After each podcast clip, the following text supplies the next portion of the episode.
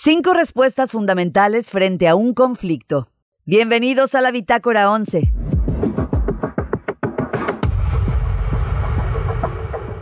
Hace unos días tuve una entrevista con el doctor César Lozano. Él me preguntaba cómo podíamos darnos cuenta si estamos respondiendo desde el miedo o desde el amor cuando estamos frente a un conflicto.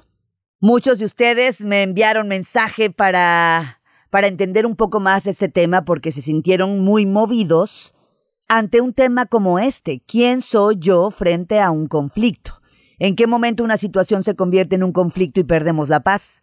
Pero no solo eso, cuando perdemos la paz, perdemos también la claridad, la objetividad y nuestra capacidad creativa. Recuerdo la historia de Laura, madre soltera, su único hijo le informa que ha decidido irse a estudiar al extranjero, ganó una beca y eso le representa una gran oportunidad de desarrollo. Laura enloquece ante la idea de separarse de su único hijo. También recuerdo la historia de Alejandro, quien pasa por el último filtro de entrevistas para ganar el trabajo de su vida. No fue nada fácil llegar hasta donde está. Se va a enfrentar a cinco candidatos, la cita es en Chicago, llega al aeropuerto, le informan que todos los vuelos a Chicago están cancelados y no habrá salida hasta el día siguiente. A Alejandro se le echa encima al gerente de la aerolínea. Así vivimos a diario, reaccionando de forma automática ante cualquier estímulo sin observarnos ni ser conscientes de cómo y desde dónde estamos respondiendo. Pero ¿qué creen? Nuestra forma de reaccionar habla mucho más de nosotros que nuestra propia biografía.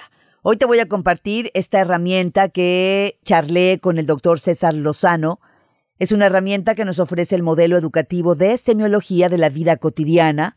Te va a ayudar a autoobservarte para manejar con más inteligencia tus reacciones. Se trata de las cinco respuestas fundamentales frente a un problema.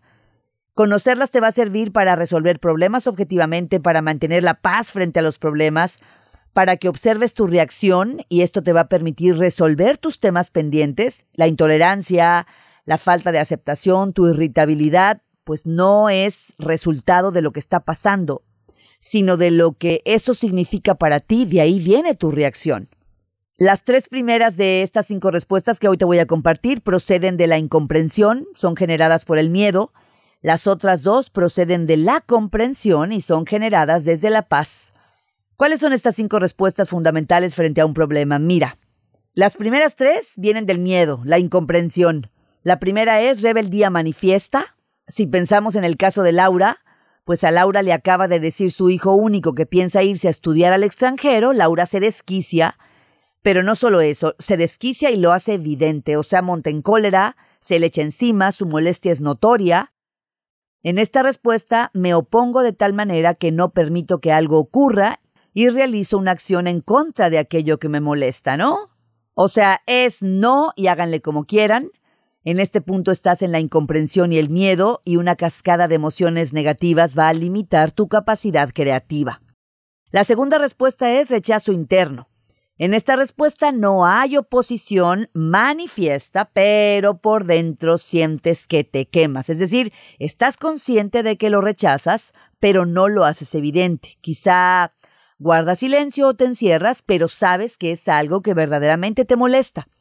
Y la tercera respuesta desde el miedo es la resignación pasiva. En esta respuesta crees haberlo aceptado y dejas que fluyan las circunstancias, pero sigue habiendo una, una desaprobación interna inconsciente. No haces nada y sin que te des cuenta aprendiste a vivir con el problema.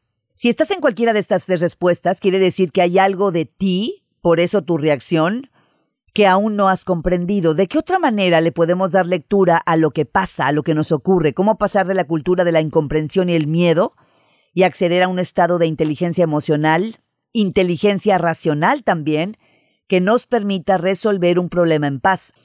Hay dos respuestas diferentes que emergen desde la paz y la comprensión. La primera es, o la cuarta de estas cinco, la aceptación plena. La aceptación plena es una celebración frente al principio de realidad. Lo que sucede no nos provoca ninguna emoción negativa. Somos conscientes de que lo que sucede está sucediendo y podemos verlo sin engancharnos. ¿Hay realmente libertad para responder desde lo que es? Laura, en este caso, recibe la noticia de su hijo, que se va a estudiar al extranjero, sabe que es momento de que su hijo vuele y que vendrán las mejores cosas para él, se emociona, siente el momento desde la comprensión y pasa a la siguiente y última de las respuestas, porque hay aceptación plena. Transformación creativa. En esta etapa asumimos lo que ocurre, la cancelación de un vuelo, la decisión de un hijo de estudiar en el extranjero, el tráfico lento, la pérdida de un trabajo, incluso la muerte de un ser querido. Estamos asumiendo la situación para desarrollar nuestra conciencia y transformamos el evento en la medida de lo posible. Desde este lugar, pues surgen respuestas como, hijo, ¿cómo te ayudo? ¿De qué manera puedo facilitar tu viaje? Me encantará ir a visitarte. ¿Qué es lo que está ocurriendo realmente?